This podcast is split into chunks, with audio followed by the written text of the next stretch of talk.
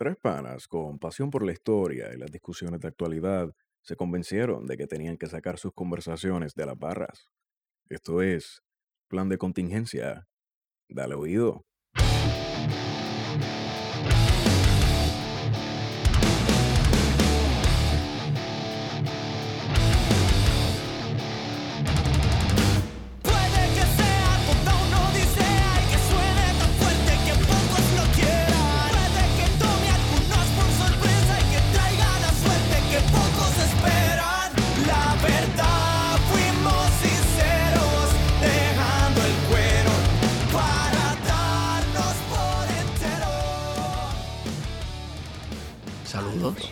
¿Y Esteban, cómo tú estás? Todo bien, gracias a Papito Dios. Ha sido un día largo, mano. Este, pero. Pero estamos en Victoria. Pero hasta seguimos en victoria. Loco, tú, tú dices eso y aquí nos van a, nos van a acusar de ah, cargando maletas, esto y lo otro. Bueno, ya me acusaron de que, de que soy el, el ala pipiola de Victoria Ciudadana. Mira que eso te mete en aguas calientes, deja Chacho. eso, muchacho. Es una calentura Sí, innecesaria. una calentura innecesaria. Sí, sí, sí, la gente tiene que saber que cuando, cuando Wario decidió ir a, a la presentación de, de, del Movimiento Victoria Ciudadana fue en, en función de prensa. Eh, Cuando no- todos decidimos, decidimos los tres. Bueno, sí, y pero estábamos conscientes de la candela que nos iba para encima, Sí, como que ah, sí, está, está- sí. está cargando las maletas. Sí. Mira, yo incluso yo fui para grabar la presentación y grabar la conferencia de prensa, para después entonces sentarme a escuchar bien. Yo pensé que para después comentar. sentarnos a darnos un par de cerveza. No, bueno, también, Bueno, lo, eso también lo hicimos. hicimos. Eso Sí, también sí, lo sí. hicimos y estuvo muy bien, un buen compartir. Sí, soltamos, nos relajamos, hablamos con gente chévere. Fue, fue, fue un momento bien chulo. Pues este, este es el, el, el intro del, del episodio número 39. 39 versus ¿cuántas van? 56 va en, la otra- en el 56. otro pronto. Nunca nos vamos a adelantar. No, está bastante cabrón. Nunca Estamos nos vamos a adelantar a las notas del calce. Bueno, este que les habla Héctor Iván Arroyo Sierra para efectos del CRADIC, eh, el SEBIN. y de- de- debe haber alguien más, ¿no? Eh, la KGB. la KGB, sí. ¿Cómo se llama este el servicio secreto cubano? ¿Existe tal cosa? Sí. Bueno, existe la inteligencia cubana. La inteligencia cubana fue. la inteligencia cubana fue la que cuando yo me bajé del aeropuerto en Cuba, Eso, eso está cabrón, dale. este, viene esta muchacha. Yo estoy así caminando a la mesa de, de, de las aduanas, me imagino yo. Yo no sé. De momento yo siento que me están respirando en la nuca. Y yo, anda, ¿por qué, ¿qué es esto? ¿Qué es esto? Y yo miro para atrás y hay una muchacha atrás mío. Hola, ¿cómo estás? Bien. ¿Cómo te llamas? Esteban. Dame tu identificación, ¿de dónde tú vienes? y yo sacando mis papeles, eh, a diablo, aquí me van a llevar a, la- a- a la, i- a la isla de la juventud, al cala- a los calabozos, allí, este. Entonces, bueno, y me hizo un montón de preguntas, que dónde yo estudio, que dónde yo vivo en Puerto Rico, que a qué yo me dedico. Yo, mira, pues soy historiador, así que no me dedico a mucho, la realidad. este, pero pues, entonces después... Porque peor es trabajar. Exacto.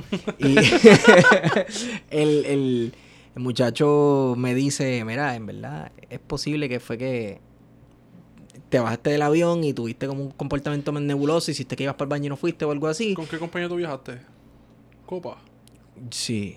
Bueno, yo no sé, con una que, que- güey, fumigan a todo el mundo cuando No jodas. les Sí, quitan, to- eh, sí, te fumigan, te quitan las bacterias del capitalismo. Entonces, cuando llegas ¿Verdad? allí. Te fumigan. Te fumigan, te fumigan. Este, Diablo. y, ah, y tal vez, ¿sabes? Pensó, pensó, me dijo, pensó que eras colombiano. Tal vez. Tú- tú- Yo no sé, yo Ah, no sé si, sí, que yo parecí, yo no tengo cara de periquero las, ni que, ni que, políticas, ni que- las políticas cubanas contra las drogas son... Uh, o sea, vamos, todos los países tienen sus luces y sus sombras, fe- eh, frase acuñada por Feto en este podcast, pero wow. eh, Cuba tiene unas cosas muy progres eh, en ciertos aspectos y en otras están como bien, wow, esto es bien, bien 1970, por ejemplo, contra la droga. La mari si te cogen con un poquito de marihuana, papi, eso es cárcel como si hubieran matado a alguien. Una cosa bien demente. Sí. Es bien feo. No, no sabía. Bueno, pues, ya, ya que me presenté para todo ese tipo de agencias locas, te- me falta también el, el MI6, ¿es que se llama? Ah, por eso hacerlo No sé inclusivo. por qué. Este, hacerlo inclusivo. Pues, a mi derecha, Esteban Gómez. Saludos. Saludos al pueblo de Puerto Te Rico. quedaste bien pegado. A mi izquierda, siempre a la izquierda. El T34 de las combinaciones chinas de Cabo Rojo. Saludos a todos y a todas.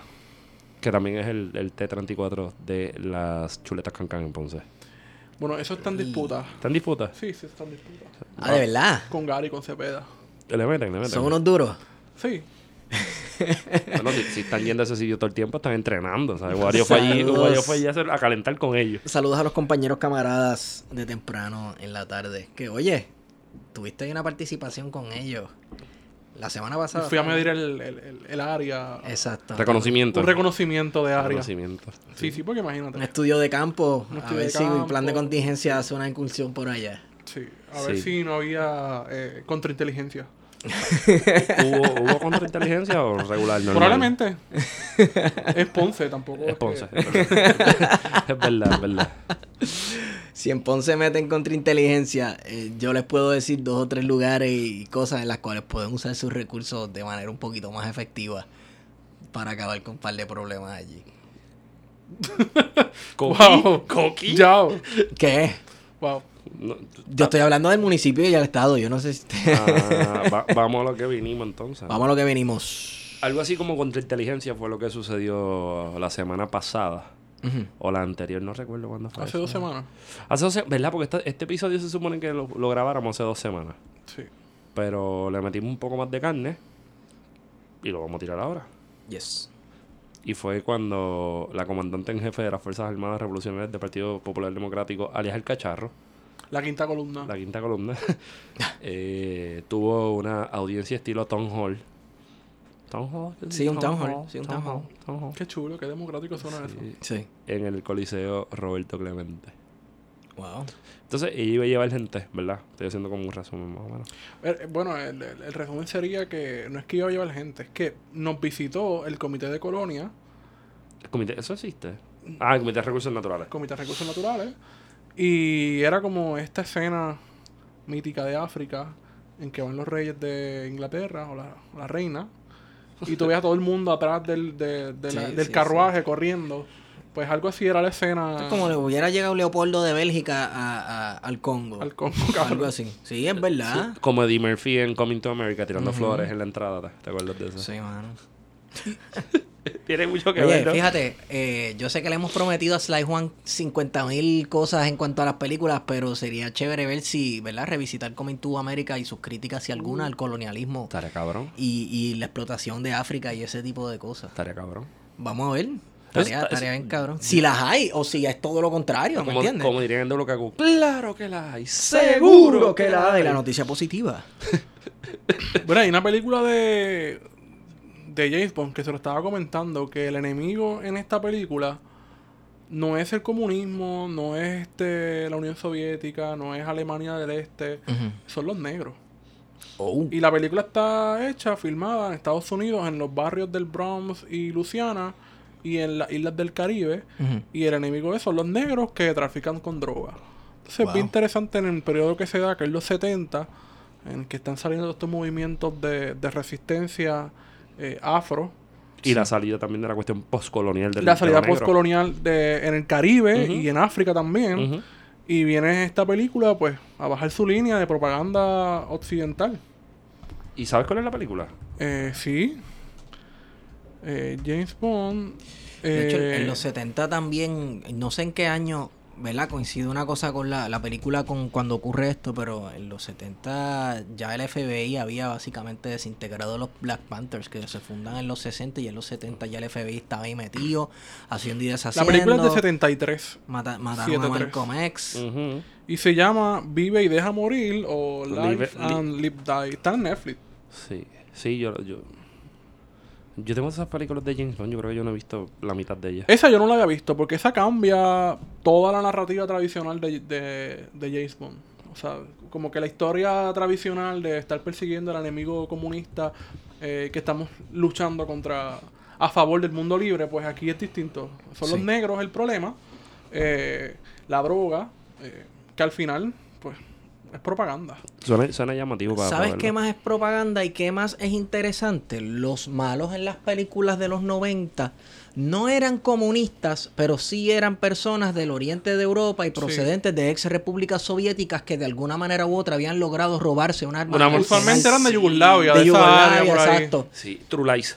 Eh, True Lies, el de. Die Hard también Die es Hard. como- exacto. Die Hard, exacto. Siempre son personas que ah, se robó un arma del arsenal nuclear de, eh, antiguo Tiene los soviético. códigos y- Exacto. Las llaves, las dos llaves. Entonces, este los 90 fueron esta época, como diría Francis Fukuyama, ¿eh?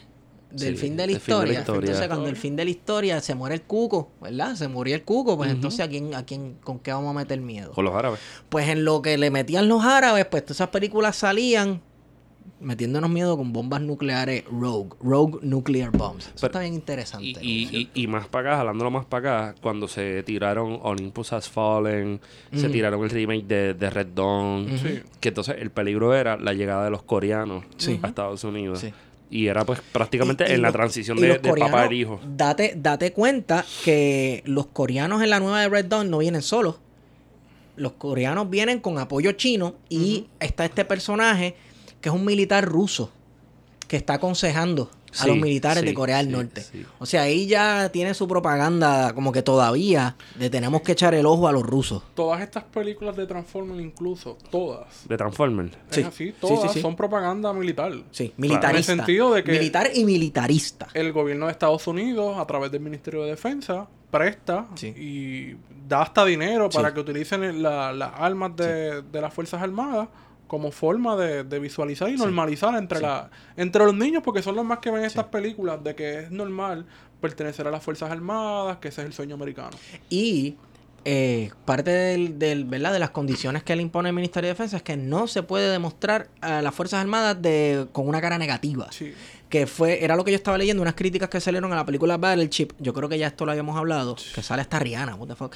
En Battleship. No y, y sí, en todas las de Transformers. Pero también eso tiene mucho que ver con el director de Transformers, que es Michael Bay, que él es súper ultra pro-americano y hay support de troops. Porque al ese final siempre la narrativa es como que nos están dando bien duro a la, a la fuerza, nos van a joder, tenemos la moral por el, por el piso, pero de momento surge la unión de todo el pueblo, de todo el país, y salimos adelante Sí. y somos Estados Unidos. Y- Como Independence Day, que Independence- es de los 90. Exacto, lo mismo, contra el fucking alien, loco. Exacto, entonces tú tienes de momento la unión no solamente de Estados Unidos, sino que todo el mundo, El mundo deja las diferencias con Estados. Unidos y se unen para luchar este este enemigo que es extranjero, que es los aliens. Eso lo hablamos ahorita, podemos hacer una exacto. comparativa entre, entre, entre Independence Day y la, la salida, o sea, la presentación en sociedad de Carmen Yulín Cruz Soto.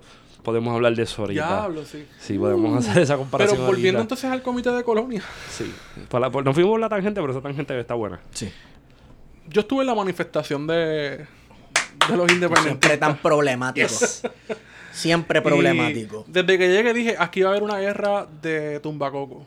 Recuerdo que lo tutito, como que hay una guerra de tumbacoco y estaba la, la, la tumbacoco de los PNP eran como cuatro guaguas, este, con, Bien cabrona. con canción de, ¿cómo se llama esto? Este, de Chayanne, este, Fiesta en América. Fiesta. No. Que te da ganas como que de irte a hacer ejercicio América. o a Pa' hacer un zumba, barbecue, pa' hacer cabrón. zumba, hacer zumba, del sol. Subir y bajar las escaleras Exacto. de multipiso plaza. Y Dios entonces mío. mientras la, la de los independentistas pues tenía, adivina, Dani Rivera. te Sí, fuiste. Silvio. No, ¿Quién es? Andy Montañez.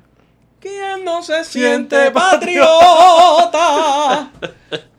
Nada, la cuestión es que la concentración de, del independentismo logró eh, reunir allí como unos 500, 600 personas, que un viernes está súper bien, A esa hora. a esa hora frente a Plaza, versus la manifestación de los estadistas, que eran como unas 30 personas que gritaban eh, un montón de cosas de Nicolás Maduro. Yo no sabía si estaban hablando, si estábamos en Caracas o, o era donde estaban. O sea, que parecía una protesta antivenezolana. Sí, entonces estaba este prócer estadista. Bendición, papi. No, estaba Sí. allí. Sí, estaba allí y fue aclamado como el gran líder de, de- de esta manifestación. Yo creo que Doña Miriam no piensa eso. Bueno, yo no sé lo que piensa doña Miriam, pero... Y estaba allí. es- estaba allí. estaba- También habían gallos. ¿Ah, sí? En la entrada de Roberto Clemente había, se organizaron los galleros tutuados. Digo, no sé si eran tutuados, pero Se organizaron unos galleros. se punto. organizaron unos galleros y tenían una, le- o sea, haciendo botas, este, Sí, Sí, boteando, boteando. boteando. Y se movilizaron. no sé si qué quieres decir con eso que hiciste, o fue natural o estás haciendo referencia No, no, a- es que estoy mocoso. de verdad. Qué estereotipo tan feo. Diablo. Sí, no, Se no. movilizaron a Roberto Clemente, entraron porque era uno de los grupos de interés que quería. Pero llegaron más organizados que el Soviet, supuestamente. Llegaron bien organizados, por lo menos los galleros. Y luego la Fue marcha. mi celular, no fue un pedo. La, la marcha estadista se dirigió a tomar el Roberto Clemente y hizo entrar por la fuerza. ¿En serio? Sí. Los que iban caminando Ferré, qué sé yo qué diablo. Sí. Pues si eso no podía ocupar ni un McDonald's.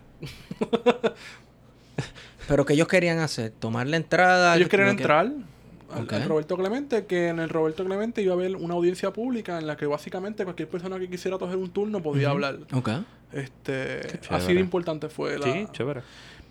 Digo, hay que hacer, hay que recalcar que hubo grupos, por ejemplo, de la Universidad de Puerto Rico, profesores y profesoras, eh, que hicieron unas presentaciones eh, pidiendo eh, que se tome acción sobre la Universidad de Puerto Rico, que no se pueden seguir haciendo recortes en la universidad, y me parece que eran muy pertinentes, pero los estadistas querían eh, llevar la discusión a otro nivel, a la cuestión del estatus. Y la audiencia del Comité de Recursos Naturales dijo que el estatus no estaba en hecho. Entonces ahí como que tenemos un problema porque este es el comité de colonia que no quiere discutir el asunto del estatus. Ujú.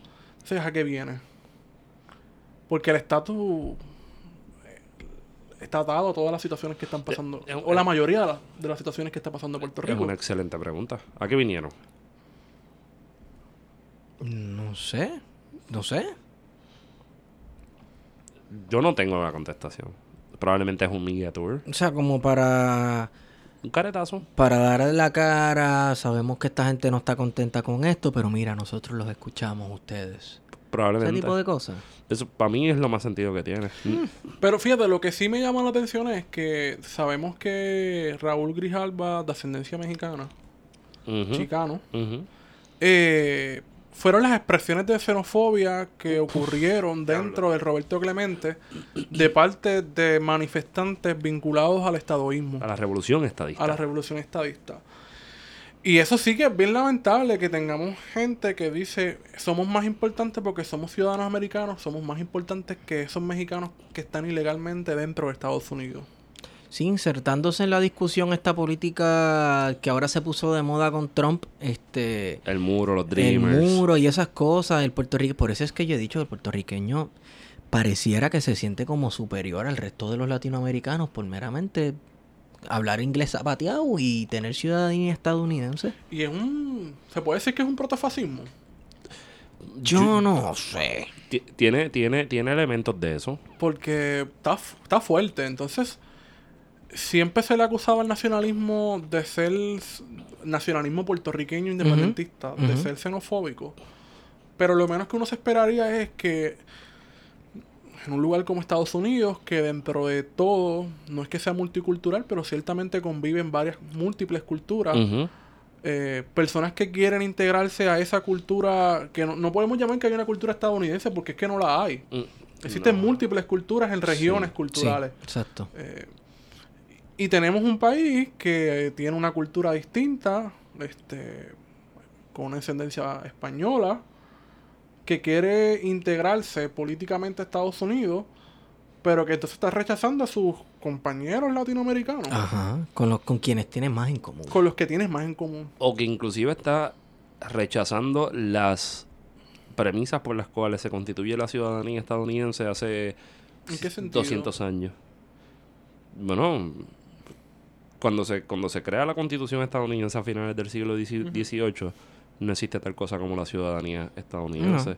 Eso es algo que es un proceso como todo lo que ha pasado en la política estadouni- estadounidense de trial and error, ¿verdad? Y es algo que empieza a discutirse en algún momento previo a, al caso de Scott y Ferguson y todas estas cosas. Quizás estoy mezclando, pero por, lo- por lo menos no se da esa discusión hasta tanto en cuanto, o sea, se toma seriamente hasta tanto en cuanto se acaba la, la guerra civil. Y eso es un proceso de reconciliación a medias, o podría, por eso se puede problematizar un montón de, de- a un montón de aspectos, de tratar de vernos como nosotros somos, todo este desastre plurinacional, por decir algo. Es lo que compone la De ri- mucho uno. Exacto. Un mundo de, mu- de muchos mundos, diría el ejército zapatista, por decir algo. Y entonces, los Estados Unidos se fundamenta realmente dentro de esa diversidad. Y es lo que en, muchos en muchas ocasiones lo ha podido mantener Lo contra... que pasa es que todo ese discurso blanco que ha venido con Trump, que ha venido a normalizar muchas de estas conductas, y incluso uno tiene que relacionarlo con lo que sucede, por ejemplo, en Nueva Zelanda, donde tú tienes este nuevo fenómeno que mientras se está acabando el califato en Siria, porque ISIS sigue estando activo, Sí. Lo que se está, lo que se eliminó fue eh, el califato de Siria, que estamos volviendo a este tipo de ataques de la ultraderecha eh, que hace un llamado de Trump.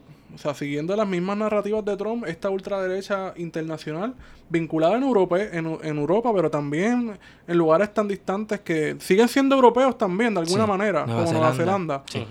Pero que vienen a pujar esas líneas xenofóbicas del odio al inmigrante, odio a lo que sea distinto. Y de algo un poco más, incluso hasta más peligroso. Eh, yo me senté a leerme el manifiesto completo y la mitad de las cosas que el chamaco dice son memes y trolerías de internet, de foros como 4chan. Entonces tienes estos chamacos que, ok, tú sabes, en una mente hueca caben muchas cosas. Si tú tienes una la cabeza hueca, te caben un montón de cosas y te caben porquerías. Eso es así.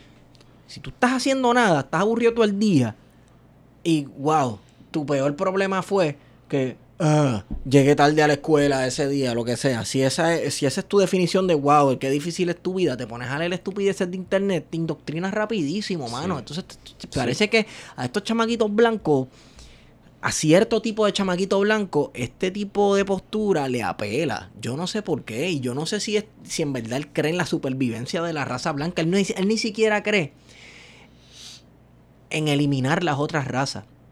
Él quiere que los Estados Unidos se disuelva y que se balcanice en naciones de acuerdo a su raza y que se separe en la, por raza.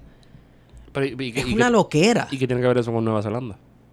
Bueno, que él veía a Nueva Zelanda como que estaba siendo invadida por inmigrantes, principalmente musulmanes. Cuando Nueva Zelanda, ponte a ver cómo son los nativos de Nueva Zelanda. Son los Maori, caballos. Son la gente esta que se tatúa toda la cara. Son Pacific Islanders. Entonces, loco, tú no te das cuenta. O sea, tú eres tan burro, te pasas tanto tiempo leyendo en internet porquería. No pudiste leer que tú, loco, llegaste ahí los otros días también. Tú eres inmigrante también. Y no solamente eres inmigrante, tú llegaste de manera agresiva a desplazar gente que ya vivía allí. No sé, es- es- son unas locuras, pero, mano. pero mi- mira, mira lo interesante también de, de esa, de esa presentación en el Coliseo. Puntos que me, que me llamaron la atención fue eh, que se utilizó para atacar a Yulín. ujú. El estadismo pudo tener un momento de bajar una línea lo más chévere.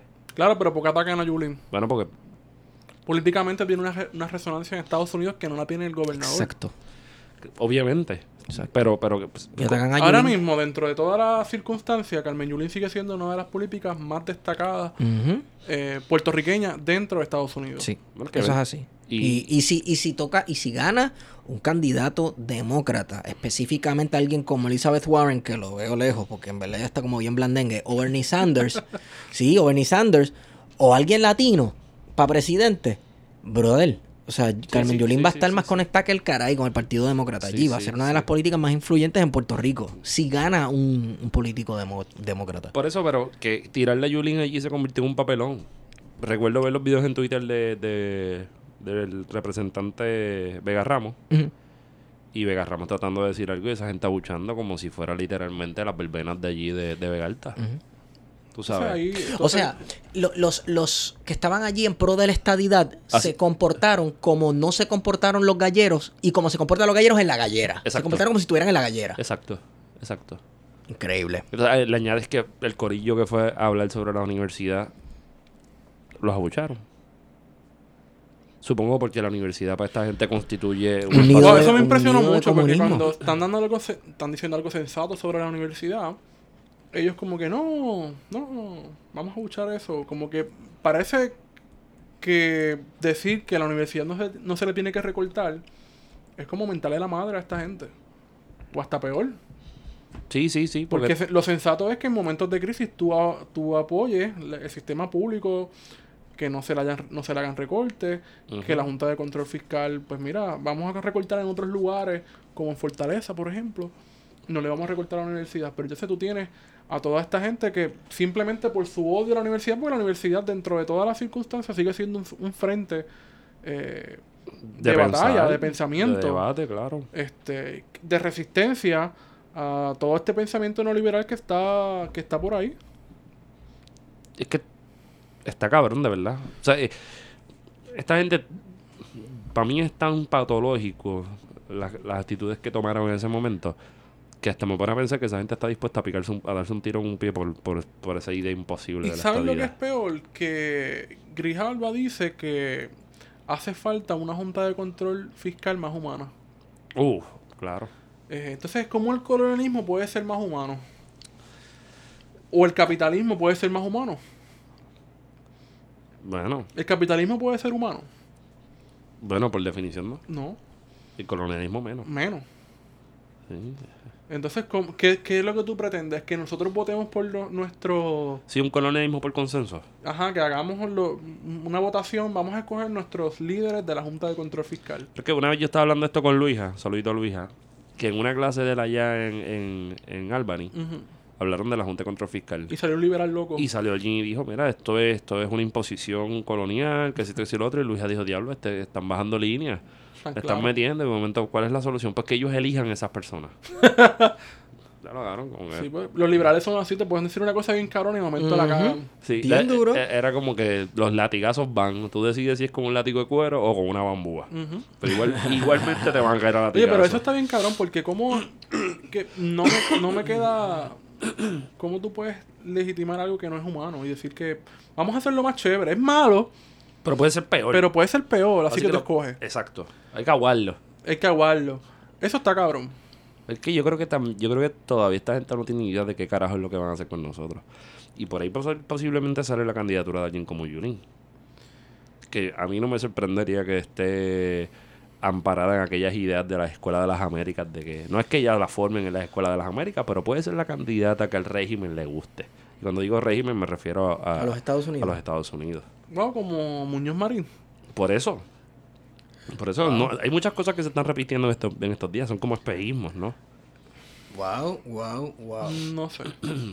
Pues Pero sí puede ser. La figura de consenso, cuando tienes todos los medios de Estados Unidos. Bueno, figura de consenso en Estados Unidos, porque aquí no es figura de consenso, que es una de las figuras controver- más Sí, controversiales. por eso iba a, los- a política. los medios de Estados Unidos, porque Exacto. son los mismos medios de Estados Unidos que, por cierto, no van a rectificar sobre la trama rusa. Ujú. Está bien, pero tampoco van a rectificar sobre Maduro, olvídate de eso. Sí, Van a por eso. rectificar Que, que se tardaron tres semanas. Que, ¿Te acuerdas el revolú de la quema de, de Ajá, la cuestión ajá, en el puente allá en ajá, Venezuela? Seguro.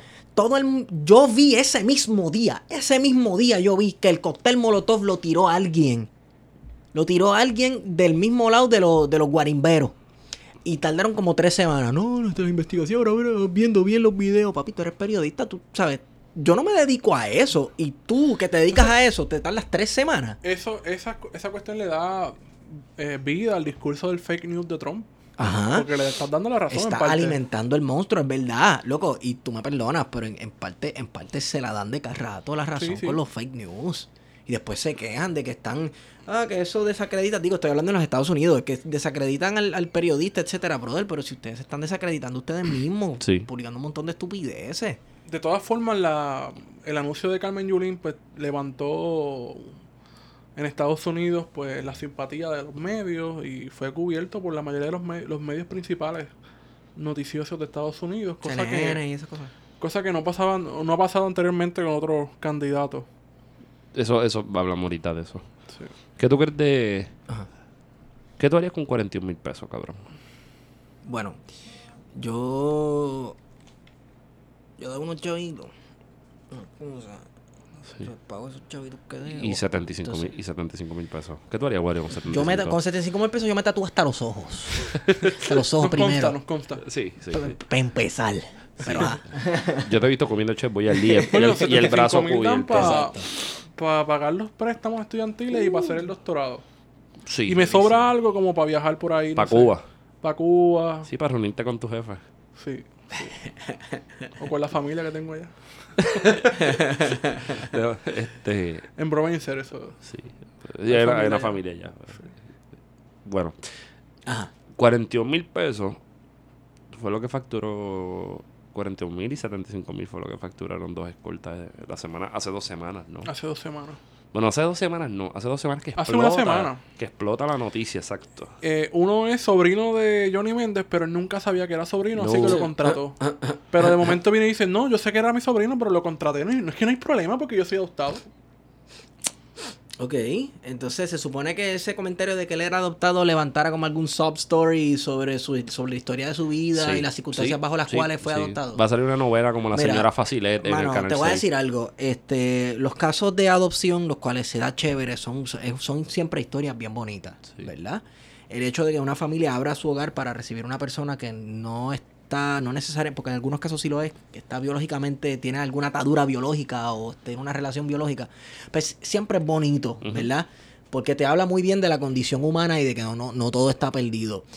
Pero el tú saber eso y usarlo para politiquear. Sí, te cabrón. hace una basura de ser humano, sí, entonces. cabrón. ¿Por Digo, qué? Eso soy yo aquí partiendo de la premisa de que él está usando lo de la adopción como un sub story, como que, ah, mira. que Y en de la Esperanza. Guitarra con, con, con delay atrás de iglesia. Exacto, exacto. Sí. Este domingo sí. se dio muy bonito, yo hice eso. Entonces, este. Deberíamos eh, conseguir una pista de si meterla en el fondo. Sí, sí, sí.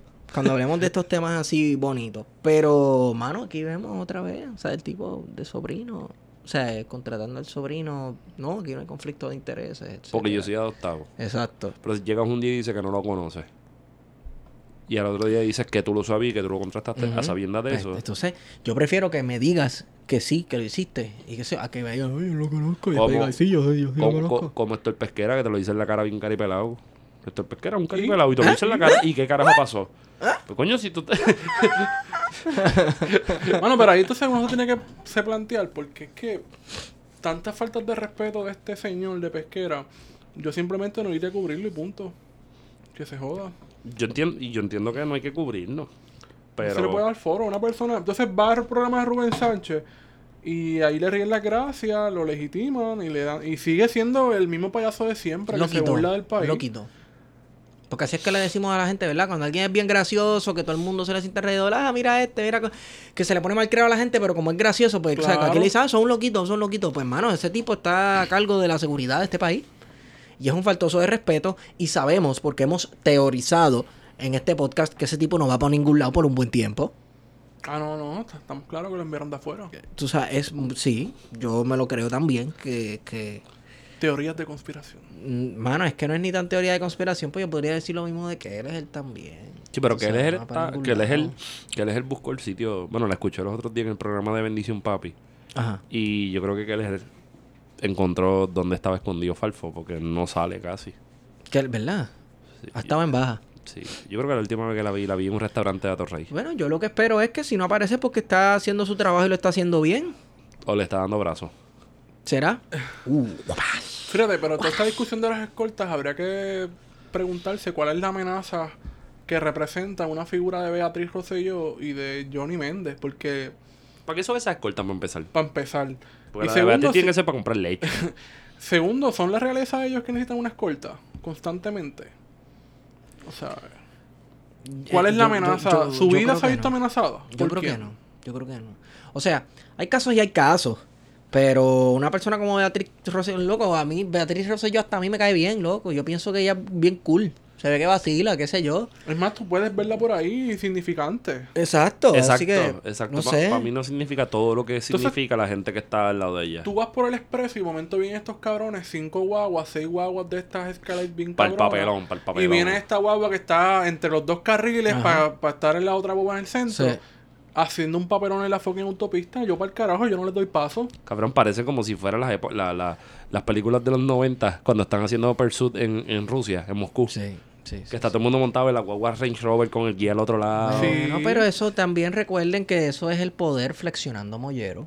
Porque eso es, es- andar con un montón de guardias y guaguas tinteadas es un símbolo de poder también. O sea, Teatralidad. Teatralidad del la- poder. del exacto. poder. Entonces, es casi comparable a la escolta que tiene el presidente de Estados Unidos. Al nivel de, de la cantidad de vehículos, el blindaje. O sea, es una cosa ridícula. Y este cabrón es un gobernador Yo no, de una creo que, fucking yo colonia. no creo que él esté blindado.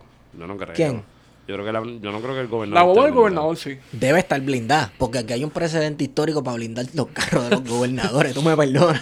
Este, sí, sí, sí, me consta. Tú sabes. Me consta. Oye, by the way, para, para la cita tuya, para terminar, Wario, eh, la escolta más impresionante no es la del presidente de los Estados Unidos. Es la de Corea. Es la de Corea del Norte, que tú tienes un human shield corriendo al Tiene el lado equipo olímpico de pista y campo corriendo a los lados. Está traje. Papi, el carro, el carro a 45 millas y todo ese corillo alrededor, papi. Eso está bien cabrón. El líder máximo. Wow. Y tú sabes que cuando él se baja, ellos se tiran al piso para que él le camine por encima.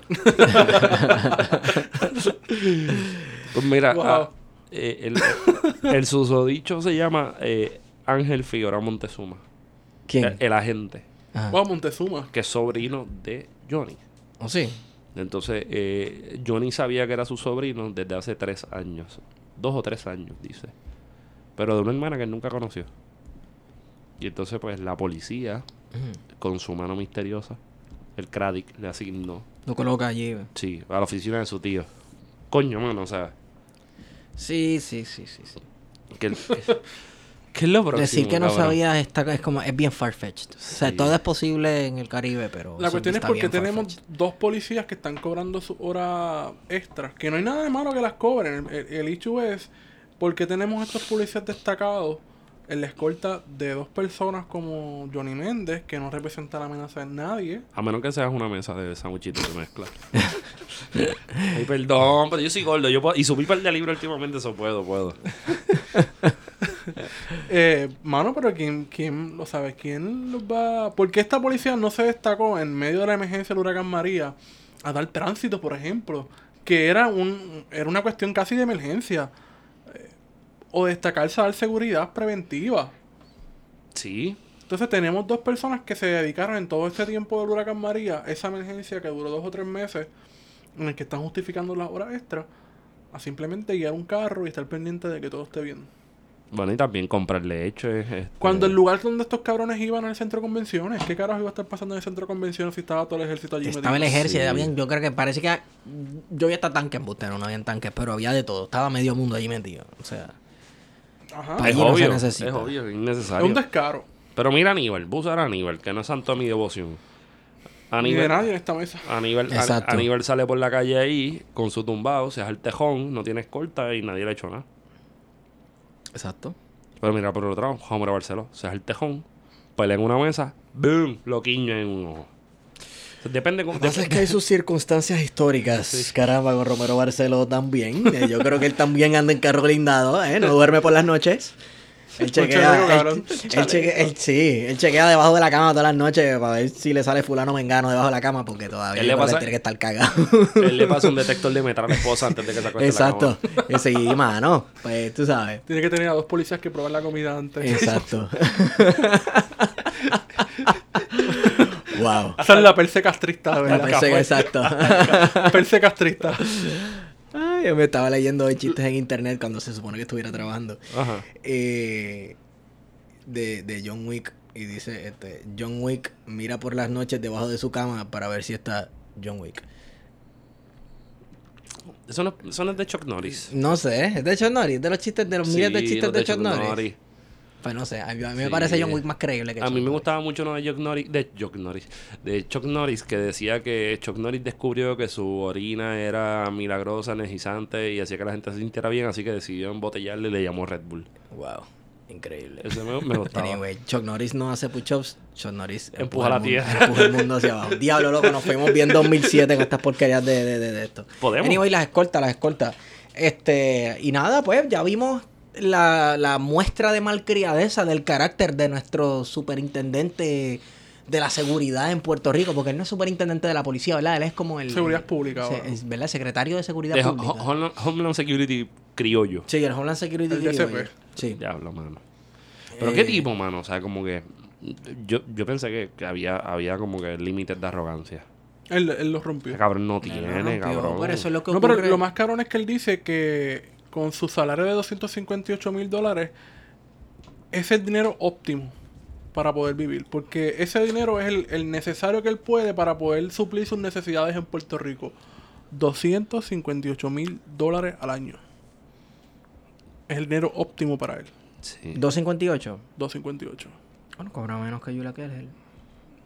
Julia Keller no cobra más o menos algo así. Cobra un poquito más o menos. Está por ahí. ¿Verdad? 250 mil por ahí. Ya 250 mil al año. En cuatro años. En Ya, Puerto exacto. Rico, donde el salario mínimo está rondando los 15 mil dólares al año. Sí, diablo. ¿Sabes? Eso es una falta de respeto bien cabrona. Pero, Sí. pero aquí, aquí ellos quieren respetar, vamos a ser honestos. O sea, A el, nadie, el ¿no? guiso está ahí cuadrado hace rato, güey. Pues esa Imagínate esa ese guiso. de- Imagínate, o sea, estamos hablando de estas escoltas. Que con el de Beatriz, pues no, no he visto otro problema más allá de que le dieron 75 mil cascajos por. Además, por- porque es la oficina de la primera dama, o sea, porque es que... ¿Para qué yo, existe yo no- eso? yo no entiendo por qué existe la... la- para poner sombrilla. Ujú. Sí. Porque Porque esa es la nueva labor. primera dama o el primer varón, ¿verdad? En el, en el tiempo de Sila. Este, primer varón, no sé, por ejemplo, se lo relajaban, no esos chistes machistas puesto. eh, con el primer damo o lo que sea, pero Crans. eh, no es, exacto, no es... No era es un- cantero fraude, A él, a él no lo eligieron como para él tener un puesto. No debe tener cargo. ningún puesto. De hecho, la, de, de hecho, la oficina la tenía la hija de ella, una de sus hijas. La hija, sí, la que fue Sí. senadora. Sí. Pero, pero, pero, pensando acá, como que por el lado de Johnny, eso está, eso pasa. Como que en la oficina de X representante, la hija de X senador o senadora tra- saca copias. Y viceversa, la esposa de aquel es la de recursos humanos. O la gente del municipio de él que, que marchó con él y ese tipo de cosas, ese tipo de cosas pasan. mano. Sí, pero te estoy hablando más nepotismo, ¿no? Sí.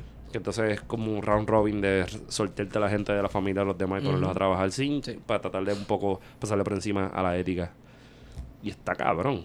Porque si nos ponemos a pensar, 41 mil en horas extra, 75 mil en horas extra, Eso no se lo ganan ellos. eso no se lo gana un policía. Eso no se lo gana un policía. Eso no se lo gana un policía. Está cabrón. Y tienes un montón de policías, ¿verdad? Voy a hacer el Esteban esta vez. Que le estás pagando una mierda, no le estás pagando un carajo. Sin beneficios marginales. jodidas. Ujú. Tú sabes, y mientras eso está pasando, tú tienes otros que están con 41 mil, sin contar lo que se ganan normal. Así ¿no? que, policía que nos escucha en el CRADIC, sabes que estar en la academia de la policía no te sirve de nada si no vas a estar trabajando como escolta del gobernador o de, O de alguien por ahí. o de alguien. Exacto. Nuestro consejo es que no estés con ellos. sale, sale, sale el, el himno de la, de la internacional. De fondo. Organízate, movilízate. Sí, hay que Lucha. hacer- ¿Tú te imaginas que se inventa algo así como un sindicato de policías comunistas? Esto se estaría cabrón. Eso sería otro nivel. Servidores, pu- eh, servidores públicos, ¿no? Eh, algo que diga policía. Ah, policías por la unidad popular. Wow, cabrón. Wow. Sí. Yo iba a decir tercera columna de liberación o una mierda así. Sí, este, no, policías por la Unión. Columna de la, de la columna policíaca de la Unión Popular y hay que ponerle el nombre de alguien. Eh, no, no sé. González Malavé. Diatre. Insecto. Diatre, loco. Yo quería ponerle algo así como Elías Bocham, pero está bien. Diablo. Entonces, va- Qué va- cínico eres. vamos a hablarle, vamos a hablar un poco de, de, de ambiente, que a Wario le gusta eso. ¿Qué ambiente? Ambiente, ceniza, AES. Ah, El que la, acuífero del la- sur. Sí, la AES contaminó el acuífero del sur. Ah, nadie lo sabía, ¿verdad? No, no. Ni las comunidades Wow. de Peñuela. Guayama, Nadie. Humacao. Na- Si usted es quiere sorpresa, es escuchar sorpresa. más, no recuerdo cuál es la nota al cárcel, pero eh, lo hablamos aquí con Jimmy Borrero y con José Manuel Díaz, no lo Díaz, del con Paquito, campamento, con y con Paquito. Eh, discutimos un poco del asunto de las cenizas y de la contaminación en, Guaya- en Peñuelas y en Guayama. Ajá. Bueno, y Humacao también. Y en Humacao, que está el vertedero, donde están depositando ceniza. En Guayama está la carbonera, este, uno de los principales productores de energía en Puerto Rico, que tiene un contrato con el gobierno desde los 90, desde finales de los 90, y que desde esa época se estaba diciendo, mira, lo que están haciendo allí puede estar contaminando el acuífero del sur, que para las personas que no sepan qué es el acuífero del sur, es un sistema de pozos eh, de agua subterránea que se extiende desde Guayama hasta Guayanilla. Exacto. Y es el principal sustento de agua potable, no solamente para la ciudadanía, sino también para los terrenos agrícolas que están en Santa Isabel, eh, Salinas, que es donde se produce gran parte de la de, de lo que se consume de la agricultura. Sí. Es Así algo que así. si, Puertorriqueño. si usted está en el viaje de, de eh, que tenemos que producir lo nuestro. y pi, pi". Pues si usted está en ese viaje y no le importa un pepino lo que está pasando con la AS, pues, pues no sé, usted es un. Un morón. Usted es un morón. O una morona, por eso somos inclusivos. Sí, es como, ahora, ahora que lo estás diciendo, como la etiqueta del agua Fiji que te dice que es sacada de los acuíferos más importantes de no sé dónde puñeta. Pues algo así. Si uno ve esa etiqueta, pues es como te hacen unos muñequitos que tiene, te, te hacen un dibujito que tienes tierra arriba, un boquete lleno de agua, como una lata de Pepsi, eh, ya voy a tirar una pauta ahí, eh, encapsulada en el subsuelo y que pues si la gente no se ha dado cuenta de eso, el agua está escaseando inclusive para la sequía que tienen en el oeste. Así que el agua subterránea Bueno, y ahora es muy empezó importante. un racionamiento de agua en algunos lugares, creo que es Naranjito, en algunos lugares de Bayamón. naranjito. Este, así que la cosa se está poniendo un poco mal porque hay un hay un problema de manejo de agua, vamos. Sí. Este, y Puerto Rico consume agua como si fuese, olvídate. Es Este, como si no se fuera a acabar. Igual que, que, eh, produce basura como si fuese un continente y, y somos una, un archipiélago. Quería tener unas políticas de manejo de agua y de desperdicios sólidos mucho más rigurosas que, que cualquier otro lugar. Que probablemente existen en papel de los, desde los 90. Existe desde los 90, había un proyecto de, de reciclaje. Yo recuerdo María Chusema, Sí. que nos dio duro con el asunto del reciclaje. Un saludito a Tere. Tere, Tere es dura. Eh, pero en fin, lo de la carbonera es importante porque las comunidades hace tiempo que estaban diciendo esto. Y que donde se están los acuíferos del sur, también están localizadas las semilleras que también tienen pozos conectados. Al igual que en el norte de Puerto Rico la- las farmacéuticas están conectadas a los pozos del acuífero del norte. Algunas, ya no. Y al- algunas. Y algunas han contaminado esos acuíferos como en Vega Alta, Todas. que están Barceloneta. contaminados. Barceloneta. y ya no se pueden utilizar esos pozos de agua. Eh, en el sur también tenemos a Monsanto, está Illinois Corp y está Singenta que están en, Juan- en Juanadía. Son, Y Dupont está por ahí también. y Dupont están por la carretera vieja de la 14. Tú puedes pasar por ahí, son extensiones grandísimas de terrenos donde están los pozos y se utilizan esos terrenos para la experimentación de, con semillas. Eh, así que está habiendo una explotación del acuífero del sur y una posible contaminación en el área de Guayama que se aguda cuando la- las cenizas no se están depositando en ningún vertedero, sino que se están llevando a otro lugar fuera de Puerto Rico y que ese proceso del manejo de trasladarlo desde donde está la, la central hacia el puerto también ha habido una contaminación de la costa. De la costa. y la costa por definición sería donde el agua, donde la zona marítima, la, la zona marítimo terrestre. Necesito intervenir Zumba. La conversación para advertir a todo el mundo que nos está escuchando que deben estar pendientes a las próximas elecciones y mucho más si el candidato Roberto Prat sale electo, ¿verdad? En las primarias como candidato para la gobernación, porque ya se ha hablado en este podcast cuando fuimos allí a hablar a, a los que están, los hombres y mujeres que están en resistencia ahí en, en Peñuelas contra las cenizas, que Roberto Prat representa y ha representado por varios años los intereses de Easy Waste y de AES y otras compañías que lo que hacen es que cuando los pillan y dan una multa de 15 pesos le- les cambian el nombre. Incluso Sí. el, el analista ahora político Ramón Rosario, Ujú. Sí, Moncho Doral. Moncho que Doral. ahora es eh, analista objetivo. Sí. Y, son- y- y y- y- lo cabrón es que le dieron una multa de 160 mil pesos. Que yo me imagino que eso Es lo una pa- mierda, cabrón. Eso imagino se, lo sacó del bolsillo. Yo me imagino que lo pagaron con el petty que tenían en la Claro caja. que sí. Pero, pero, pero so- no solamente eso, y te suelto ahora Wario, con esa línea, el, el, el, el hecho de que de que todavía se estaban promocionando, le dan la de, yo- yo- de hecho yo lo puse en Twitter, le dan la de, le, le dan la multa y como quiera te estaban poniendo la promoción en Twitter de que las cenizas son buenas. Ah, que O eso te sea- lo puedes tomar en una pastillita. Sí, yo dije la próxima vez hacen una paleta señor paleta y la venden, tú sabes, no jodas. Entonces, eh, las soluciones para esto, ¿verdad? Para el problema de las cenizas. Pues hay gente que dice, bueno, pues entonces vamos a las enviamos a otro lado. Pues ¿qué vamos a hacer? ¿Le vamos a tirar toda nuestra basura a Santo Domingo? Pues eso es otra cosa que... Bueno, en Ya Santo se Domingo hizo. se hizo ya una. Yo entiendo que se hizo una política pública para.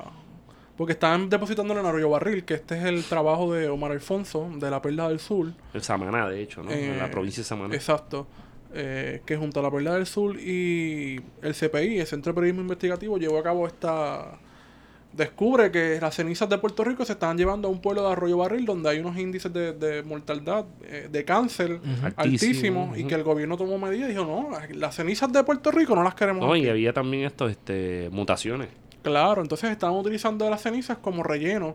Eh, no, llévense las cenizas para que rellenen sus casas. Y en Puerto Rico, en urbanizaciones de Salinas, se construyeron urbanizaciones sobre relleno de cenizas de carbón, que muchas de esas urbanizaciones ahora la gente simplemente ha dejado de vivir en ellas porque no se puede, no se puede vivir allí. Índices de cáncer altísimos. Claro. Sí, porque las cenizas son, según nos explicaron los, los, los compañeros de allí y Te lo puedes compañeras, comer.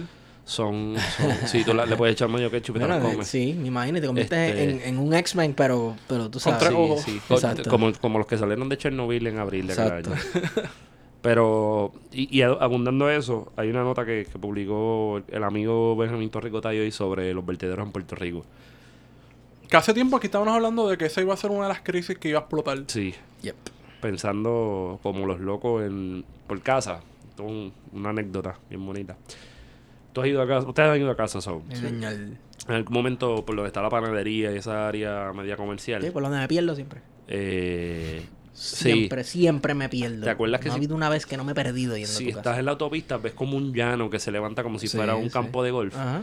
Ahí era en algún momento el, ver- el vertedero de Vega Baja, Ok. en primera instancia, ¿no? Antes de que se construyeran todas esas urbanizaciones. Yo recuerdo ser chamaquito y que la quebrada donde los chamaquitos jugaban y se, se mojaban estaba alta en metales, en lo que se llama en la química los heavy metals. Sí, y, metales pesados, sí. que eran como que plomo, estaño y cuanta mierda había. Ujú. Y eso trajo problemas de salud para un montón de gente. So, después de eso, pues, mirar, bajar la, bajar la cuesta de mi casa allí en Vega Baja y ver el- eh, que, la, que la montaña del vertedero cada vez más grande. Cada vez se levanta más. O sea, es como, es un pico bien chévere.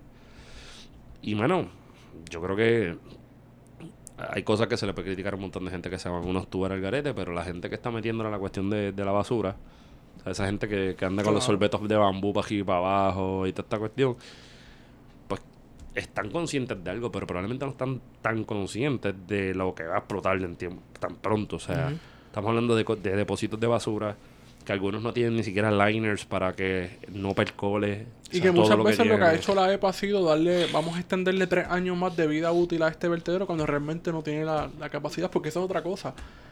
El el estatus no está nicho, pero hasta una cosa tan básica como un vertedero depende de que una agencia federal regule y diga, pues mira, vamos a permanecer, vamos a dejar este, este vertedero por tres años más abierto A ver qué pasa. a ver qué pasa. Y entonces, pues, obviamente el huracán María redundó en que los vertederos se llenaran más rápido de, de material, no necesariamente vegetativo, sino también de, de escombros y cosa. demás. De cuánta cosa. Pero ciertamente había un problema desde antes de María con los desperdicios sólidos. Desde antes de María, y desde antes de la crisis y desde siempre. O sea, Porque esa montañita que está allí al frente de Plaza Las Américas no es que está allí bien chila porque está verdecita y qué sé yo qué, eso era un vertedero, eso era el crematorio de, de San Juan. sí. Sí. Y pues tiene estas tuberías de escape para, para bajar las presiones Las de los presiones del gases. gases, claro. O sea, que son una bom- pod- podría ser una bomba de tiempo, un peligro. Este, hay vertederos que se han quedado encendidos por años por, por la cantidad de, de- de gases que genera, está cabrón. Pero sí, hay que, hay que establecer, sin, sin lugar a dudas, estamos ante una coyuntura que está requiriendo de mucha gente a meter mano. Y si bien hay que transformar la generación eléctrica del país, por decir algo, Sí. pues también tenemos que transformar la genera la, la- el control, o sea, tenemos que controlar la cantidad de basura que estamos generando. Hay, hay cosas que, bueno, cosas que me sorprenden. Ir a un supermercado, que no necesariamente es de estos multinacionales, sino un supermercado de aquí, una franquicia de aquí, encontrarte que a un mango lo meten en una bandeja de foam con plástico. Y eso tiene una cáscara natural, ¿para qué puñeta haces eso? O un aguacate por- dentro de una... o sea, Los ah, vegetales que te los ponen todos en, en, en plástico, en foam, sí, innecesariamente. sí, innecesariamente. Cuando tú lo que necesitas escoger, vete, vas, los coges, los metes en tu bolsa de que se supone que la lleves al supermercado. Sí, sí. O sea que por, por- por ahí tenemos que empezar a, a darle agresivamente. Son cosas básicas. Son cosas básicas, pero tú no sabes la cantidad de, de peleas que la gente tiene por- Claro. por, una fucking funda. Ujú. Tú sabes. Este. En algún momento fue una idea de branding y ahora tenemos un problema de basura bien cabrón por eso. Porque eso es lo que es una funda, una funda. Pero debemos de movernos a prohibir el phone, que eso es lo próximo. Y hay legislación presentada de, de Juan Dalmao sobre ese tema. Eso es lo, lo que deberían de... Porque hay otros materiales que son más compostables, que, que son más amigables con el ambiente.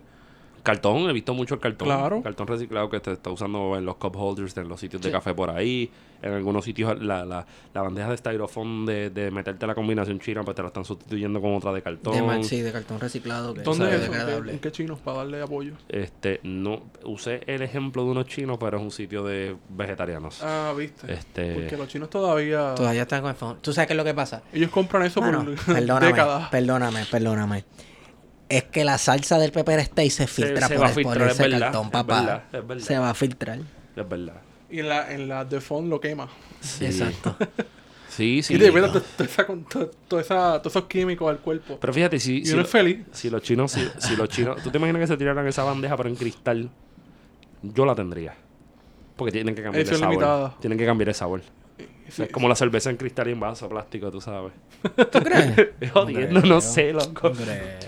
Wario se la compraría. Una tapa de cristal pan, bien chula. Bueno, como los estos de, De café. cierto lugar de café puertorriqueño, de sándwiches, y que tú podías ir y recargar por un precio módico. Después que hacer la inversión, pues salías bien. O uno sale bien. Sí, sí. Yo tuve ese vaso. Sí. Sí. Pero las croquetas están a peso, está cabrón. Bueno, pero Yo no como Tan buenas. de allí. Yo no como croquetas de a mí me encantan las Yo croquetas. siempre me como... Bueno, déjame no darle promo porque la gente va a saber. Sí, yo sé, yo sé, yo sé. Yo te vi y te dije, diablo, loco, te vas a sumar Bueno, ese las cuerpo". croquetas de cierto lugar en Santurce, que Néstor Dupray aprueba, son buenas. Y los quesitos también.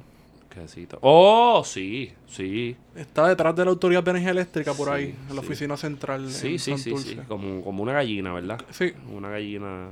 Sí. Como una El pan de- es bueno, pero las croquetas y, los y, los y Eh, los quesitos están Ahí, ahí- yo he comido sándwiches, pero no he ido a meter la croqueta. El cubano es bueno. Sí, no, el cubano, tremendo, cubano es tremendo, bueno. tremendo. Esa es la métrica mía de la panadería. Si hace un buen cubano. Fíjate, yo creo que nosotros de- Como las debemos- costillas en los chinos, pues si hacen Sí. una, una buena, un buen cubano. eh. Sí, sí. Y, y, y yo vine a descubrir con este el sándwich de croqueta. Y ahí fue entonces también es Eso una no métrica. fíjate. Un sándwich de croqueta, papi, eso es otra cosa. Pero eso es algo de acá, ¿verdad?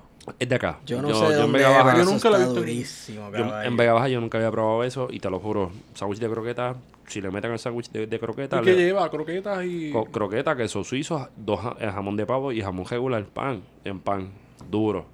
Y cuando tú te echas la mitad, bueno, tú no. Pero cuando, Yo me lo como completo. cuando uno se echa la Yo me lo primera... comía completo. co- Yo me lo comí completo, pero cuando tú te entras la pri- cuando tú le entras a la primera mitad de ese Está juego, empancinado. papi, está sólido, loco. con el- con- Yo Con un café de esos de... Oh. En esa época de mi vida, yo no sé si tú te acuerdas. Ajá. Cabrón, yo cogía como una mujer preña. ¿Te acuerdas, cabrón? Que Yo nosotros... le- comía, yo vi unos cerros de arroz con habichuela y, y, cuanta, y pasta mezclada con cuanta porquería.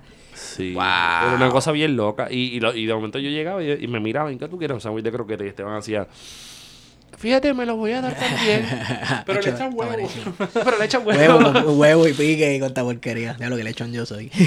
un café de esos que, que está hecho en la, en la cafetera esta tradicional, que está quemado, pero que sabe cabrón. Oh, sí. Oh, sí. A, a mí me dicen, que ah, ese sí. café sabe quemado. A mí me gusta ese café, no sé por qué. Además de que me acuerda a mi niña, yo creo que mi primer café fue de una panadería de la Asturiana en Vega Baja. que de hecho no es una panadería, es una farmacia con cafetería. Es una farmacia, Es sí una lo locura, loco. Una Nice. locura. Eh, es que tengo que llevarte un día y pedirte un, un, un sorullito de maíz de eso con queso. Uh. Uy, el café. Diablo, loco. Entonces, En temas menos importantes, pues en temas menos, en temas menos importantes, by the way, yo creo que ya, está, ya la gente, se lo tengo que decir, gente, eh, Wario ya está casi convencido. Ajá. Yo creo que sí va a haber eventualmente ese programa de Wario yendo a, a los restaurantes Sí. chinos del país. Parts Unknown, eh, Wario Next A mí, a mí, a mí me llegó a la mente hoy algo así como, digan los 78 restaurantes más duros de cada uno de los municipios y eventualmente Y va- Wario los visitará y lo grabamos. Pero Wario no, yo voy también a comer. No, no, porque lo sí, principal... pero ustedes lo- compran su de esa parte. Sí, pero lo- Claro. lo, lo principal Pero los es que chinos no van a dar promoción porque los chinos no creen no necesitan, promoción. necesitan. no necesitan promoción. Toda la promoción que le hemos dado toda la- nuestra vida con, la, con los gatos y con las iguanas. Hacho, cabrón, eso a mí me encojona. Me enco- hoy, hoy- subí una combinación y me dijeron, ¿qué tiene? Iguana, pejo, gato. Y yo estaba a punto de decir... decir Que se joda, cabrón. Yo no, yo estuve a punto de decir algo bien feo, pero fue como que, ¿sabes qué? Pichea. es la mejor iguana que yo me comí en mi vida. Ojalá. Si una iguana sabe así, que me sirvan 20, Sí, cabrón. sí, Con pues, tu y pellejo. Por- ¿Tienes que sacar todavía? Sí, sí, porque tú crees que ando con una Esa lengua pesada. Chacho, ando con una botellita de agua bien dura. La resaca no es por el alcohol, es por el, por el pepper, loco. Chacho. Ese sodio, ese sodio cae ¿no? heavy. Y, y me sirvieron ajo con tostones, que es distinto, no es lo mismo. O sea, cuando tú coges el tostón se chorreaba. Y Loco, era como, como... Cabrón, ese olor cuando tú vas en el carro que vas para tu casa con una combinación china. El olor al arroz. A Bueno, ti y te- si a- lo pones en el asiento del pasajero, al Me- otro día pegas la cara así en el asiento del pasajero y huele. Todavía Tú huele. lo has hecho, parece, ¿verdad? Claro. Cabrón, cabrón. o sea, Claro. tú llevas una combinación china al lado, a, ti a, ti- a uno lo que le da la gana es de arrancar el pino y tirarlo para el carajo por la ventana y dejar eso pegado. Yo engancho en el pino. Con la Un de combinación china, cabrón. ¡Wow! Idea millonaria.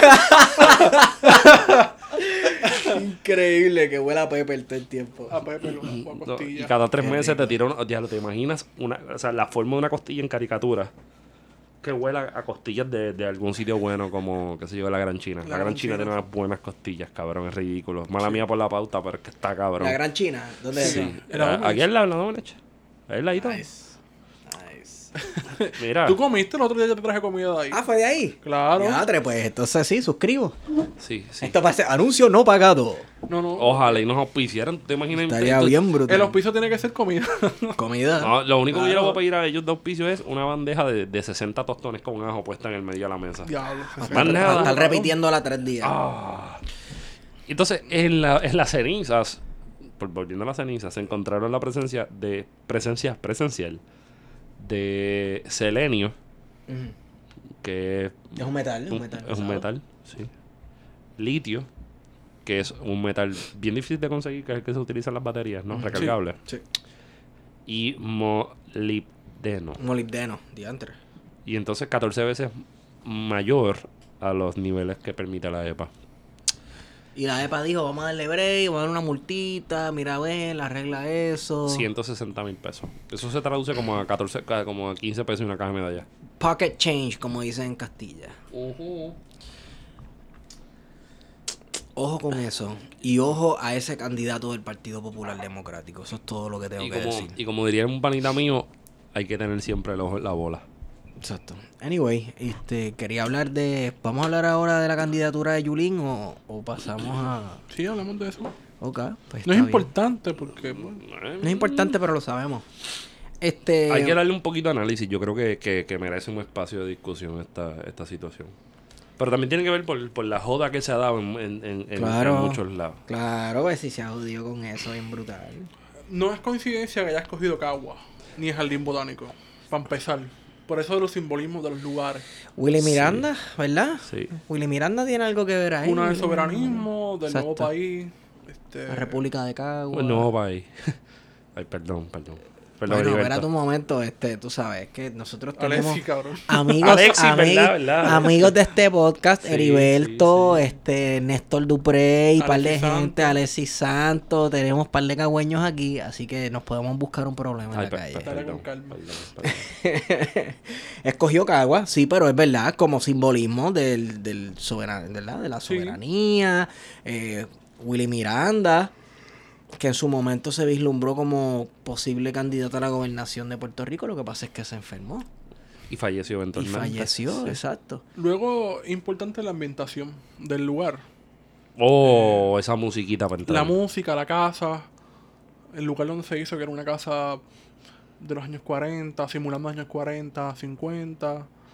Eh, Bueno, romantizando pero- la pero- vida pero, jíbara. pero de gente con chavo, porque De esa, gente esa con no es la chavo, casa claro. de un jíbaro. O sea, la casa de un jíbaro que yo era con techo y agua y algarete, ¿no? Y con lata. Y con latones. Levanta en zanco. Ujú. Sí, Eh, pero así- yo entiendo lo que tú quieres decir de, de la imagen que tiene el puertorriqueño en la mente de cómo era el jíbaro. Por eso, por eso fue lo no, que no. Una iconografía, básicamente, Sí. del- Los, Exacto. cua- lo- lo- los cuadritos de, de- ¿Cómo se llama este? De cajiga. de Cajiga. Sí. Con el flamboyán. Y el piragüero. Sí, exacto. Eh, eso sí es importante porque eso penetra la imagen todavía de, de- de mucha gente, de una generación que, que se crió dentro del Partido Popular. Entonces habría que ir entonces al discurso de Carmen Yulín. No sé si ir directamente ahí o... o- Vamos, vamos con calma. Vamos primero a analizar la presencia de la gente, el espacio que escogió.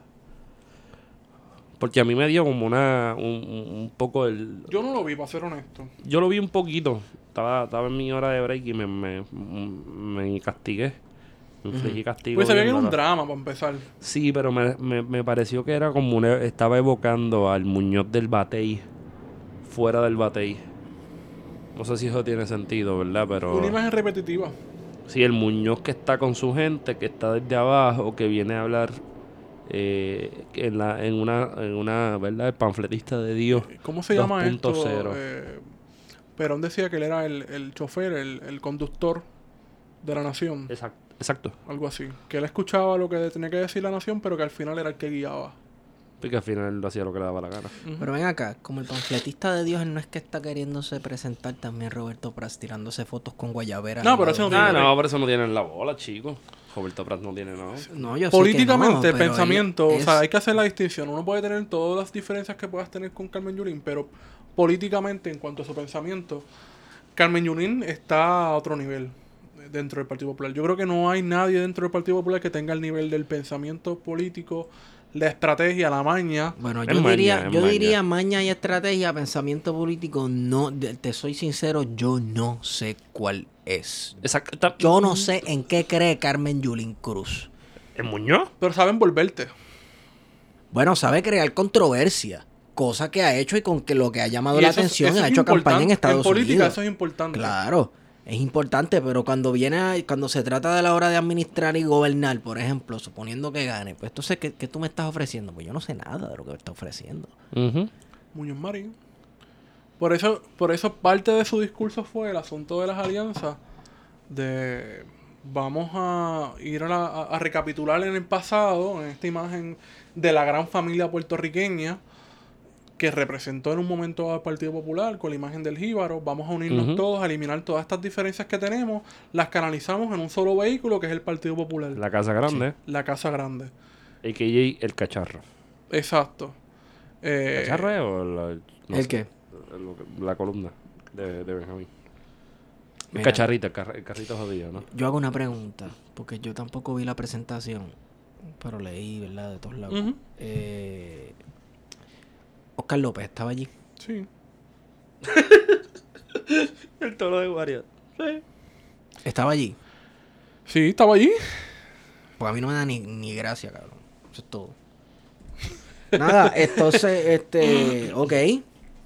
Yo creo que la- también la controversia se dio porque eh, el sector del análisis político en Puerto Rico y todas las personas que siempre estamos también pendientes a todo lo que pasa en la política y qué va a decir y qué va a hacer, yo creo que se está esperando algo. Bueno, obviamente lo que se esperaba inicialmente era que Carmen Yulín dijera, pues mira, yo voy a dejar mis aspiraciones por el Partido Popular Democrático y voy a darle la oportunidad a Victoria Ciudadana y voy a presentar mi candidatura. Ajá. El pequeño el pequeñito detalle era, Que que es popular. No es que solamente es popular, sino que Victoria Ciudadana dijo el 11 de marzo en el Teatro Tapia que cualquier persona puede ser candidato, pero tienes que presentarte en una asamblea en la que sean los, los participantes de esta asamblea los que escojan los candidatos. Y tiene que haber un debate y tienes que competir. No, si- no es porque tú quieras ser el candidato a la gobernación, lo vas a hacer. Tiene que haber un proceso interno de selección de estos candidatos. Ese fue el primer, el, el primer pero. Y el segundo es que hay una, una cuestión de la estructura. El Partido Popular, dentro de todas sus circunstancias, Tiene una estructura de tiene una barrio. estructura de barrio, electoral sobre todo, Yes. fuerte. Que uno puede decir que se ha desgastado, pues sí, Bueno, mucho más fuerte que Victoria Ciudadana, sí. claro. Tiene una Fuerte. organización. Fuerte no. No es que no es, ¿sabes? No es que fuerte, es que la tiene. Uno la tiene, el otro no. Exacto, Victoria Ciudadana exacto. es un partido que nació, un partido que nació los otros días. Ujú. Carmen Yulín Cruz cuenta Que así, va a ser cuesta base. arriba como cualquier movimiento de que se forma nuevo, de crear una estructura electoral. Que sabemos que siempre, pre- o sea, lo que, lo que siempre se privilegia en Puerto Rico es la cuestión electoral, de tú tener la maña de los funcionarios electorales para correrte de todo la, Sí. Sí, el proceso electoral. Definitivo. Eh, quizás hizo ese cálculo, uno pensando. Lo otro, lo tercero es que dice, pues mira, le vamos a dar este break al Partido Popular y la alianza que hace o lo, lo que plantea es una alianza con el interior del Partido Popular. Es una alianza con el sector de la derecha diciéndole, mira, yo estoy presentando mi candidatura a cambio de que ustedes me apoyen y de esta manera salvamos el Partido Popular. Porque la realidad del caso es que si Carmen Yulín no hubiese presentado su candidatura por el Partido Popular, No se estuviera hablando del Partido Popular. no se punto. estuviera hablando del Partido Popular, hubiese sido el fin. Yo pienso que sí. Que, que- que era el fin. O sea que con todo y que Carmen Yulín sea una candidata controversial, el PPD se dejó llevar por el viejísimo postulado de any publicity is It's good good publicity. Así que, ¿En qué sentido tú dices? bueno, que aunque ella es una candidata controversial incluso Ah. dentro del mismo Partido Popular Democrático, esa misma controversia era la que los iba a sacar a flote. Claro. Con todo y que ella, mil personas van a decir que si Chávez y que si que este Fidel Castro y van a revivir a... Que esa a es la Mao. cómoda siempre y esa va a ser, parece que parte de la, Ah, del discurso de las próximas pero elecciones. dudas. Movimiento Victoria Ciudadana y Carmen Yulín son Chávez, Venezuela, tienen que Exacto. condenar la dictadura. Es una coalición chavista ¿Ustedes no y si el video de Carmen, Tommy? si Carmen Sí, Yulín... y el de Quique está cabrón. El de Quique- El de Quique no tiene un carajo que ver. Esto es lo que va a pasar. Ellos van a decir, mira, si Yulín Meten llega hasta al Trujillo, poder- cabrón, en ese video. Ella está... Sí, hasta Trujillo. Pero ¿con quién janguean? Ellos no janguean con Ramfis. sí. Cabrón, el PNP jangueando con Ramfi. Hasta el Departamento de Estado le dio escolta a Ramfi Trujillo. Pero al entonces, nieto del dictador. así del garete estamos. Yay. O sea, Y entonces ponen la imagen de Trujillo como vinculándola con Carmen Yulín. y la pendeja es que hay gente que cae en eso. Ay, ay. Sí. Pero van a caer y esta va a ser, mira, este va a ser el evangelio. Este va a ser el evangelio de tiradera para Yulín y el PPD. Sí, es el PPD que está corriendo. Claro que sí. Es con la plataforma del PPD. Pero cuando Yulín gana y se trepe allí, va a meter a todos esos pepeteros comunistas adentro del gobierno. Y la gente que no logró ganar del movimiento Victoria Ciudadana, Yulín los va a meter y vamos a, a tener un régimen marioneta comunista. O sea, ahí hay uno que uno tiene que plantearse que Yulín, como habíamos dicho anteriormente en el análisis de Victoria Ciudadana, es una figura política bien contradictoria en sí mismo. O sea, por un lado Sí. te plantea la soberanía como proyecto político, pero por el otro lado termina dándole una respiración artificial precisamente al partido que ha hecho la cuestión del estatus como si no fuese un hecho principal, de legitimar el Estado Libre Asociado, eh, que ha sido el partido que, mientras ella dice que hay que revocar muchas de las medidas de la Junta de Control Fiscal y del neoliberalismo, ha sido el partido el que trajo el neoliberalismo a Puerto Rico de la mano de Rafael Hernández Colón. Eso es así. Entonces, pues toda una contradicción que, que la envuelve, que quizás ese puede ser uno de los factores negativos que la va a acompañar. Entonces se le hace mucho más difícil a estos sectores progresistas que quizás la, la habían apoyado en el pasado en la, en la alcaldía de San Juan, apoyarla esta vez. Definitivo. Porque lo que se prometió en, aquel, en aquella campaña del 2012 no se llevó, no se cumplió nunca. ¿Sabes? Eh, uno que es residente en San Juan, por lo menos yo poco tiempo, tres años más o menos, yo no he visto nada destacable de, de esta administración de Carmen Yulín en San Juan. Nada. Al contrario. Pero Puerto Rico tiene experiencia con, en coger gente que no tiene ningún tipo de, de, de experiencia. experiencia. valga Claro, la y no estoy diciendo que el alcalde de mi pueblo es una lumbrera, No. porque no lo es. Tampoco tiene un montón de líos. De hecho, Cabo Rojo eh, supera a San Juan en, en la F. Pues no entregó, no entregó los documentos. Sí, no pero entregó. sí, sí. Este, y tiene un déficit del diablo también. Pero no sé, yo creo que yo creo que ella ella ella se fue por ahí en el media tour diciendo que la fácil era correr para, para Washington, pero que ella fue a casa de alguien. Bueno, ya midió las aguas, punto. Sí. Está bien, pero y probablemente le dijeron, mira, en verdad vas a correr para la gobernación y no por esta gente porque no tienes cómo pararte en un año y pico a hacerlo. a hacer- ¿Qué tú dices? ¿Desde Washington? No, no, no, de, de, la- de- de correr con, con Victoria Ciudadana, por decir algo. Claro. La cuestión es que ella estaba al tanto de las discusiones de Victoria Ciudadana y yo creo, y, y lo digo así, que Victoria Ciudadana centró parte de su narrativa política en que Carmen Yulín iba a dar un giro hacia Victoria Ciudadana. Al menos eso es lo que a mí me da la impresión. Desde acá, desde el desconocimiento, lo digo. Parte de ese, de ese performance de Victoria Ciudadana en la primera semana fue que Carmen Yulín va a dar un giro en, cualquier momento. Y esto va a ser el fin del Partido Popular y esto va a ser eh, un nuevo movimiento político que va a llevar a cabo la transformación de Puerto Rico. Y eso no pasó. Que, que hubiese sido lo sensato porque había que buscar de alguna manera la polarización de lo político. Claro. Entonces, ¿ahora qué pasó? Entonces ahora se cambian todos los muñequitos. Por lo menos para Victoria Ciudadana. Y para el Partido Popular también. Sí, pero pe- pensando que eso es una discusión interna de Victoria- de- del Partido Popular, yo, yo me refiero en el sentido de Victoria Ciudadana como movimiento que está buscando hacerse pertinente en la discusión pública. Sí. Eh, que no le, contar... ¿Le mató el gallo en la funda Carmen Yulín a Victoria Ciudadana? Sí, creo yo. Yo no lo sé. No sé. No tengo los elementos para decir eso. Porque ¿cuáles son las opciones que tendría Victoria Ciudadana? ¿Presentar candidato a la gobernación o candidata? O, o simplemente basarse como un partido que aspira a la legislatura y es regionalista. Sí, porque estamos acostumbrados a tirar partidos para lo grande, pero también hay que entender que, por ejemplo, un día como ¿Y hoy... eso significaría apoyar la candidatura de Carmen Yulín a la gobernación No. por el Partido Popular si ganara la primaria? Pues ahí, ahí es donde entraría el debate. Porque, por ejemplo, un día como hoy, que estamos grabando, un, un lunes 25 de, de marzo, pues podemos enterarnos de que, la- de que la Cámara de Representantes con 34 votos le pasó por encima el veto del gobernador. Lo que te indica una cosa es que cuando uno se plantea el boicot electoral tiene que estar consciente de que estas cosas en lo terrenal hay que tener un espacio siempre eh, en lo electoral de participar en los procesos y tener representación. Que una representación de un partido de minoría de izquierda o independentista está allí, obvio, no va a hacer nada. Pero es importante tener esa voz allí. Para mí, más importante que eso es tratar de ganar el poder. Claro, es más importante ganar el poder, pero mientras eso se logra, pues que haya representación, que haya una voz allí. Porque no se va a ganar el poder, no, no significa que Victoria Ciudadana va a lograr 20 escaños de, de la noche a la Estaría mañana. cabrón. No, claro. Estaría cabrón. No, y más si conocemos el sistema punto. de distribución, que es una de las cosas que pretende cambiar Victoria Ciudadana, de los escaños, que son bastante autoritarios y que dependen de regiones, por lo menos los candidatos a acumulación. Sí.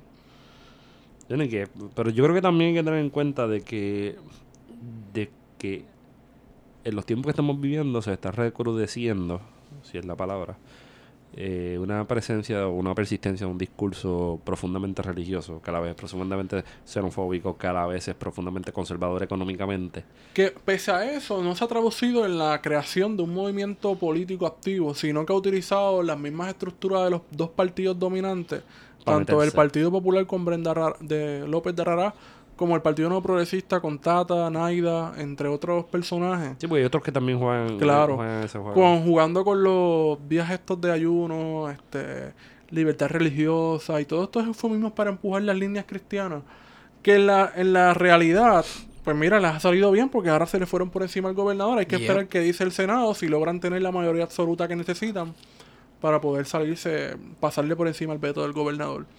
Así que ese campo electoral de participación, pues sigue siendo importante porque precisamente la no participación también pues termina sin querer legitimando los esfuerzos de los estadistas conservadores que Sí.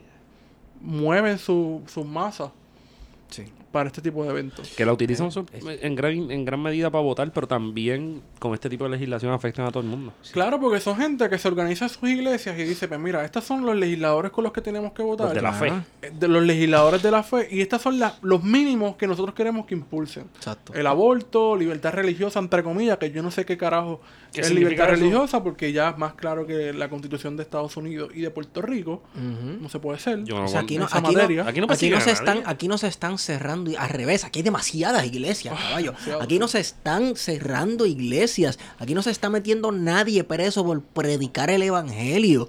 Aquí nada de eso. Entonces, ¿por qué esta cuestión de libertad religiosa? ¿Libertad religiosa para quién? ¿Van a dejar un musulmán hacer una oración antes de empezar la sesión del, del legislativo? Ah. Un santero. Deja que les pongan el por las voz- un canto, que le pongan un canto de la mañana. Exacto. El, llamado a la oración. Exacto. A ver, a ver si, si ver es si verdad que ellos quieren este, libertad de religión. Mire, por favor. Porque es- es- es libertad de... Yo pienso que libertad de discrimen a partir de las posturas conservadoras. Yo, tú- yo quiero que tú tengas la libertad para practicar lo que yo diga. Sí. Y ya. Y lo que yo digo es cristiano, es conservador, es pentecostal. O sea, el régimen de la pandereta no se quita. ¿Qué Sí. pasa? Que el gobernador se le está poniendo los huevos a peseta porque él está, él tiene dos caras. Él tiene que jugarle el juego a los demócratas, que lo ha hecho, eh, presentándose como alguien liberal y progre en Estados Unidos. Ajá. Pero entonces aquí en Puerto Rico tiene esta, a esta otra gente que votó por él, que quiere unas cosas que no son muy progres que digamos. Entonces, ¿qué vas a hacer, papo? Se te están yendo por encima. Cuando tú mismo alimentaste ese monstruo, Sí. se te están yendo por encima. Pues, coge ahí. Esas son las tatas, los naidas. Mismo Johnny. Pero la lista es larga. Pero está interesante porque entonces, si, imagínate que se le vayan por encima y pase el proyecto. eh, ahí se señala claramente que la figura del gobernador, si la legislatura se le va en contra y más de su propio partido, no es como que tan todopoderosa nada, porque aquí se ve la figura del gobernador como alguien casi todopoderoso. Sí. Sí, pero ahí, ahí la disciplina de partido se fue por encima del gobernador. Ya, yo, creo, yo creo que Ricky está tirado a pérdida hace rato. ¿Tú crees? Sí. Hacho, yo creo que él gana 20-20, papi. Yo creo que no. Yo, creo que está. 20-20, Los PNP caballo. siempre tienen la, la capacidad de unirse en la adversidad. Eso es así. Yo pensé que No, iba- sí, la, la definición de resiliente es el PNP. Sí. Resiliencia, PNP. Exacto. Es que tú le dices esta día y se pegan. Pero es- sí, pero es que los PNP, brother, las, las mismas elecciones pasadas, ¿Cómo tú vas a hacer que a los PNP no- Pierluisi, a Pierluisi pa- faltaba que le encontraran tirado en la brea en alguna acera de Santurce eh, porque se tiroteaban, papi, tú sabes, se decían de todo. Y después mira. ¿Cómo Después tú- mira, después mira a Michaelcito Pierluisi. Eh, Sí. ¿Cómo, tú. ¿Cómo tú haces que los PNP no te toquen la puerta en tiempo de elecciones en tu casa? Ajá. Le pones en el piso afuera en la acera del vecino, escribes estadidad y todos se pegan ahí, cabrón, no llegan a la puerta. Qué charro me quedó.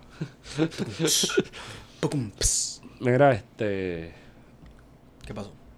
¿Qué queda? Queda... Bueno, queda algo, una noticia de estos días, unos sucesos horribles en Cabo Rojo. No sé si escuchaste de eso. Chamaquito, sí, sí, un sí. chamaquito, bueno, no un chamaquito, no un hombre, porque es una persona mayor de edad. Este, este manganzón de 19 años estaba cortejando a una chamaquita de 13.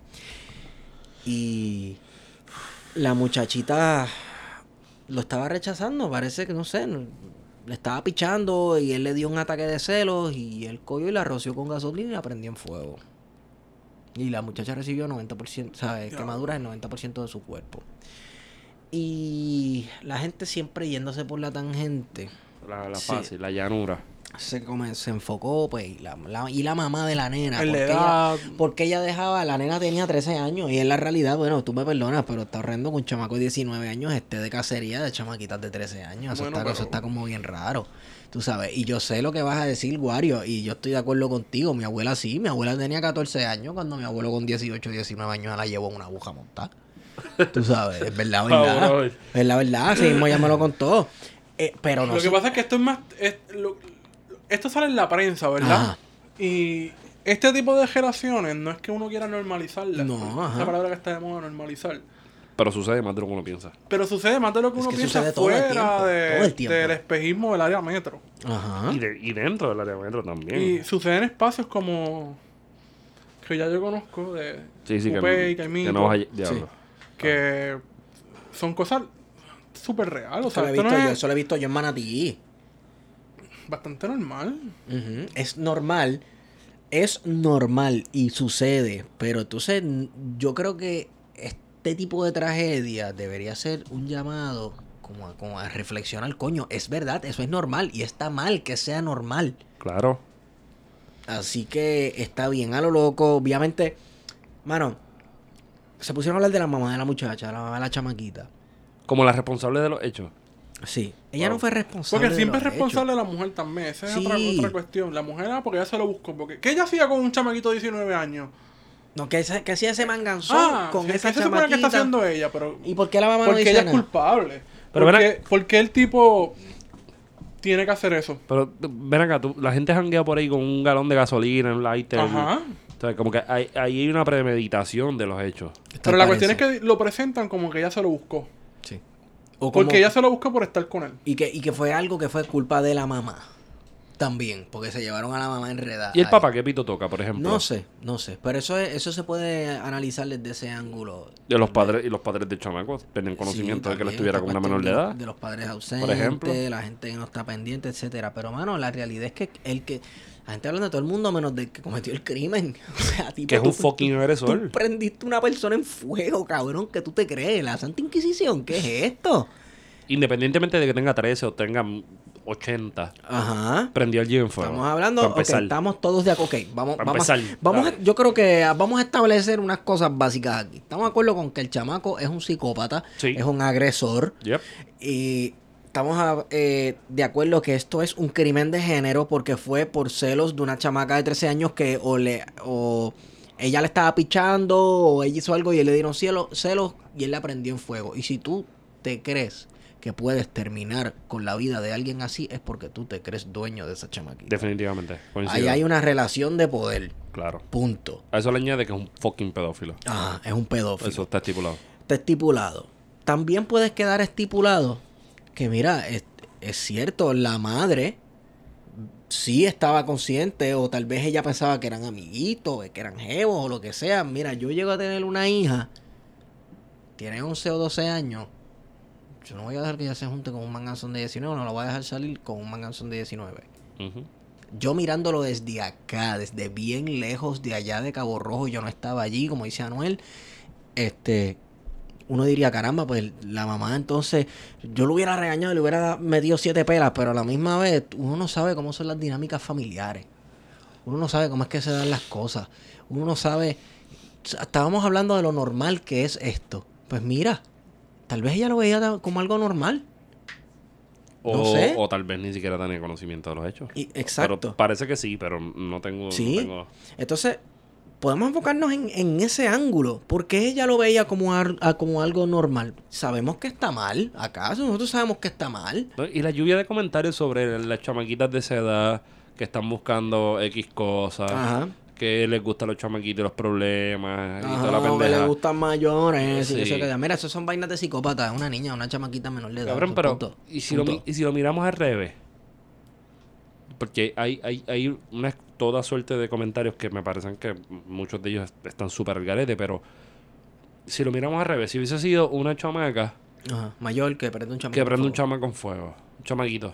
Sigue siendo una relación de poder. Claro, pero Sigue siendo un abuso, sigue siendo una pedófila del carajo. Claro, pero a lo que me refiero es cómo se cómo la gente abundaría el tema, abundaría desde otra perspectiva. ¿Tú crees? Sí, yo creo que infantilizarían el chamaco y ella sería una agresora. O en ese sería el caso más radical, pero el caso real sería cuando uno va a los comentarios, loco, en las noticias, que rápido dicen, ah, si estaba buena yo me hubiese dejado violar por ella también. ¿Tú me Claro, entiendes? sí, porque no Porque- entiendes que hay otras dinámicas ahí en juego. Tú sabes, como que... Falta de educación. Definitivo. O sea, eh, yo creo que pensando en lo que aprobó la Cámara de Representantes ahorita y en este y, y cómo la gente ha abordado este tema que para mí es muy sensitivo, este, porque están bregando con la fucking niñez, mano. O sea, Sí. esto es no, no, no hay forma de ver que, que los tiempos de crisis que estamos viviendo, quienes más salen afectados la niñez de este país. No hay break de que uno diga lo contrario. Eh, las mujeres de este país y la, y la y la niñez de este país son los que están cogiendo los azotes más grandes de la crisis. Son los que se llevan enredados en los tiroteos de la calle, que no tienen nada que ver. Este, ajá, son los que reciben el abuso que encubre la iglesia católica y la iglesia, pro- y la Definitivamente. iglesia protestante no está, no está exenta de eso, porque he estado toda mi vida en la iglesia protestante y he visto unas asquerosidades, Ujú. ¿ok? Así que, vamos, es verdad, los niños y las mujeres. Sí. Mientras tanto, pues las discusiones se quedan en, en la, en la esterilidad de, de que la madre es la culpable, esta es la culpable o no. El culpable es la persona que cometió los hechos. Y también eh, superficial, porque eso denota que hay un malestar cultural, como diría Sigmund Freud. Sí, el malestar en la cultura. Hay un malestar, nosotros tenemos un malestar cultural que llevamos semanas y semanas y semanas de violencia, de abuso, etcétera. Violencia horizontal. Sí, sí, sí, Sí. sí, Violencia muy horizontal. Sobre todo en las clases más medias y bajas de la sociedad.